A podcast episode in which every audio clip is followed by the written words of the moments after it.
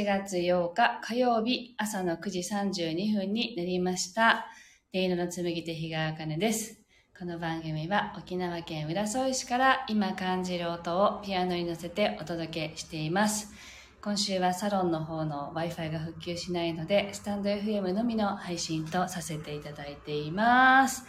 はい、ペコのすけさん、わかめちゃん、みちさん、おはようございます。そして、あきやさんもおはようございます。ペコのすけさんはね、体調が悪いということでしたけど、あ、頑張れましたって書いてるけど、まだ順調ではないですよね、きっとね。あの、ぜひゆっくりとね、過ごせたらいいのになって 思うけど、まあ、お盆前で忙しいっていうのもきっとあるんだろうなとか思いながらね、休めないのかなって思いながら読んでましたけど、ぜひね、休める時にね、ゆっくり養生なさってください。はい。というわけで、今日は、あの、ライオンズゲートが一番開く日だそうですね。で、あの、分かってないんですよね、私。それが何かはあんまりよく分かってないんだけども、あの、巷ではライオンズゲートって言って、すごいあの、話題になっていて、ああ、いい日なんだろうなって、毎年思ってるんだけども、なんかよく調べもせず 過ぎてきているっていうのがあのありますけどまあいろんな人がねいろんなことをこれをこの日は何の日ですよっていうふうにあの言ったりしているけれども必ずしもそのねそこに気づいていなくてもあのその流れに乗っているっていうことはやっぱり皆さんよくあることなので別にそこにこだわりを持たずにねあのこの日はこうした方がいいよっていうのはあるかもしれないけれどもあの自然とねそうなってることって意外と多いんですね。なのでそこまでそこに縛られずっていうのかな。絶対こうしなきゃいけないっていうことではないわけだからあのあんまり気にしない気にしないようにしてるわけでもないんですけど気が向いたら調べるみたいな感じが私は多いです。はい。という感じで今日もやっていこうと思いますけれども1曲目をねまずは弾いていきたいと思いますので是非深呼吸しながら心を整えるというね感じで聴いていただければと思います。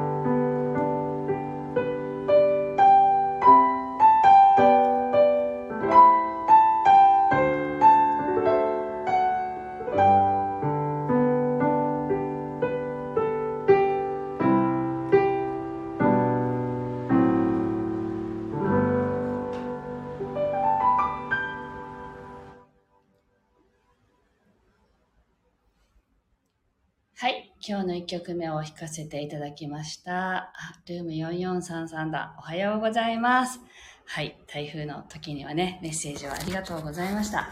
はい。で、あの、台風の、あの、足跡ですけれども、昨日もあの、スーパー行ってみましたけれどもね、生鮮食品はもう全然入ってこないですね。なので、野菜のコーナーにも 長ネギが1個あったぐらいのなんか面白いなと思ってますけどね。長ネギとナスがちょっとだけあったかな。それでもう葉野菜は全然出なくって、冷凍コーナーにもなんかお弁当のねあったチンして入れるみたいなものはありましたけどまずあの肉野菜肉野菜はなくて加工食品もなんていうのソーセージとかねハムとコーナーにも何もなくてあのなんていうちゃんとほら包装された乾燥したもの？まあ乾燥したものっていっぱいありますけどね。乾物だったりあとお菓子とかね。あのそういうものは全然あるんですけど、まだそういうものは、まあ、船で運んでくるからなのかな、入ってきてなかったですね、近くのスーパーはね。ただ、パンがね、私が行った時夕方でしたけど、一袋だけ残ってたので、食パンを食べたいなと思って食パンをね、買って帰りましたけれども、あの、今日のお弁当はね、子供たちの、もうなんか、材料があんまりないので、冷凍にね、あの、温めるだけのチャーハンが入ってたんですよ。もうこれだと思ってあのチャーハンを持たせました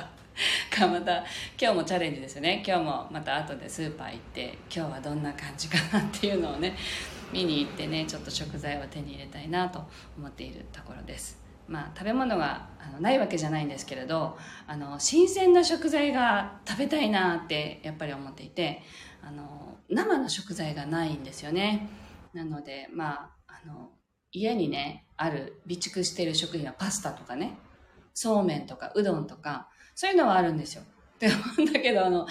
あの、冷凍の野菜ももうななくって今、あの、うちにはね。なので、あ、玉ねぎとね、あの、人参はあるんで、まあ、それを食べるかなっていう、なんか、すいません、面白い実況ですよね。長ネギって。沖縄では人気ない。いや、あのね、長ネギ私は好きなんですけど、子供たちが食べないのでね、まあ、長ネギは私的には、あの、鍋の食材っていう感じですね。食べ方が分かってないのかも。はい。そんな感じですね。はい。という状況で。まあ、今日ね、出だしにあの、ライオンズゲートってという日ですよねっていうのを話しましたけど、まあ、それがどういう日なのかあんまり分かってなくて、なんか、星の配列とかがね、なんかあるみたいですね。で、まあ、それを、あの、話してるうちに思い出したんですけれど、あの、占いとか、なんて言うんだろう、自分の生まれた日でこうなっているとかっていう、あらゆる、こう、占い、まあ、統計的なものが一般的にそうなってると思うんですけれど、あの、私のね、本当にメンターというか、自分が本当に落ちて、もういろんなところの占いに行ったりとかしてあの受けた時には元気になってその後また下がってっていうのを繰り返してた時期にある人に出会ってもう他に一切行かなくなったっていうのがあるんですけどその方は今でもね私の心理学の先生なんですけれどもその方はまあ家系的にっていうのかな血筋的にノロとかそういう家系の方であのすごくあの感覚が鋭い方なんだけれども見えない世界のことをきっちりとあの学問的に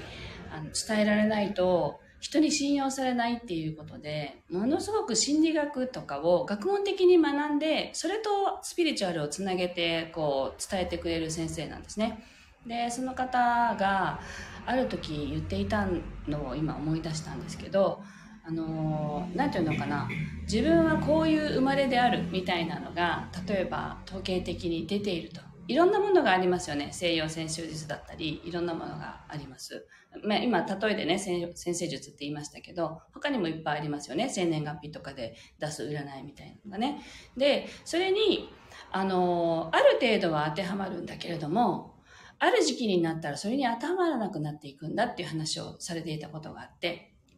まあ、例えば人としてね、もうなんか、あらゆる、なんていうの、こう、性、性の状態っていうの あの、心が収まっ、静かな状態でね、あの、いつでも整っているっていう状態に達すると、あの、すべてのものに判断しなくなって、いいとか悪いとかそういうのがない常に重要な状態っていうところに達するとそういう占いをもう超えたところに行くんだよっていう話をされてたことがあってね。でなんかそれに救われた時があったんですよね。なんかその自分、まあ、自分ではなくてそれを私がすごく大切に思っている方があの占いでものすごく運勢が悪かったんですよね。でこの先どうなるんだろうって仕事も失敗しそうだなとかね先行き悪く悪いっていう状態を示された時がてですね。それですごく落ち込んでたのでこういう時にはどうしたらいいんだろうっていうのを先生に聞いてみたわけですよ。そしたら先生がそれを超えなさいって、そこを超えていく必要があるよって。で、そこにはまってると、やっぱりそそう思っちゃうとね、なりやすくなっちゃうから、その、それはあくまでも、あの、これまでの分析とか統計学に基づいた結果であって、そこを超えていくっていうところに達すれば、あの、当てはまらなくなるよねっていう話をしていたんですよね。だからあ常にそこを目指そうっていう気持ちにその時なりましたよね。だからあのそれでいろんなことにそのこだわらなくなったんですよねあのみんながこう巷でこれこの日はこうみたいだよとかっていうのをあのみんなが盛り上がってるところにあんまりその気持ちがいかなくなったっていうのかな私は私であればいいっていうスタンスを取るようになってきました。まあ、とは言ってもそこに影響を受けない私でもないわけなので、まだね。で、その状態って、その超えていくっていう状態ってものすごい高いとこなんですよね。なんか簡単にはいけなくて、まあそこがどういう状態なのかも実際にはわからないっていう っていう感じですけどね。なので、あの、まあ、囚われないっていうことも、ある意味大事なのかなっていうことで、それを思い出したので、シェアしてみました。はい。えっと、皆さんからのコメント読んでいこう。みちさんが、長ネギ、沖縄の人は鍋で使う食材としか思ってないですよね。そう、鍋に入れたら美味しいけど、ど、どんな使い方があるのかがわからない。すごいごもっとも、あ、ペコのすけさんが、麻婆豆腐とかエビチリとか、あ、本当ですね。入ってますね。麻婆豆腐とかねエビチリとかほらお店で食べるものみたいな。怖いですよね。あの自分では作らないっていうね。あのほら作ってもらった方が美味しいから。はい。でみちさん。あありがとうございます。みちさんがそうそうって笑ってる。面白い。そうなんですよ。確かに長ネギはそうやって作ればいいのね。なんかねあのタレとかにも使われてますよね。テレビでは見たことある。でもあんまり使ったことがないな。私もクックドゥです。本当ですよ。そういう感じじゃないと作れない中華は私も。でね、っていう話で。長ネギあるはずですまだ。はい。では今日の2曲目をね弾いていきたいと思います。あのーね、話を元に戻すと。なので自分がどうありたいかが一番大事なことなのでね。周りがどうであれ私はこう生きたいんだとか私はこうしたいんだっていうことが一番大切なことなのでぜひあの すいません。この「クックドゥ」っていうのがねコメントで目に入りながらこう真面目に話すっていうのがもうなんか難しくて。はい、ぜひ2曲目弾いていきますけれどもご自身がどうありたいかっていうことをねイメージしながらお聴きください。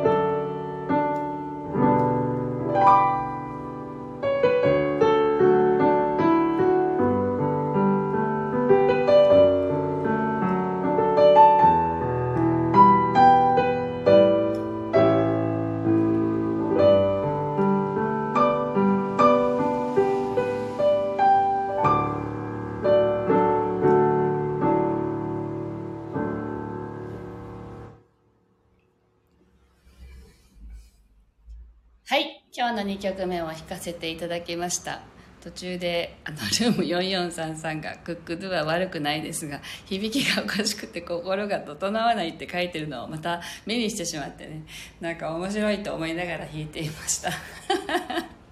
なんか、いいですよね、この、この感じが。ほら、みんなクックドゥって知ってるじゃないですか。あの地域によらずねみんなが知ってる話題でこう心が通うって面白いなって思いながら弾かせていただきました。はい。というわけで今日は ここまでです。あちゃー失礼しました。いやーなんか面白かったです。はい。なんかね、弁当がな、じゃなければ、そんなにね、こう、食材で、あの、困ることもないなと思ってるんですけれど、なんかね、家の食事だったら何とでもなるなと思うんですけど、あの、持たせる食事なので、なんかね、あ ななんで持たせる食事は違うのよって今言いながら思っちゃったけど、あの、なんか子供たちがね、あの、弁当を開けて食べる時に楽しいっていう、なんか気分になってほしいなってやっぱり思うんですよね。あの家族が揃って食べるわけじゃないじゃないですか。なのであのそう思うと毎日まあ食材もね 見に行ってるんですけど、まあ、そろそろね飛行機は飛んでますから昨日からね。そろそろ入ってくるのかなと思ったりしながら楽しみに今日も後でスーパーに行ってみようと思います。はい。もうそろそろ九州の方に台風は上陸するのかな？してるのかな？なんかねその地域にお住まいの方はぜひお気をつけください。もうなんか日本全国今年本当に天気が大荒れですよね。なんか人なんか天気が天気じゃないか季節が早い早いみたいなことを書いてる方もいらっしゃってもう秋の気配がするって書いてる方がいたんですよねこの間あのフェイスブックか何かでね。なのでなんか面白いなと思ったりしてますけれども是非ねあのお天気にも 左右されずに 気持ちよく過ごしていきましょう。はい。では今日もありがとうございました。また明日お耳にかかりましょう。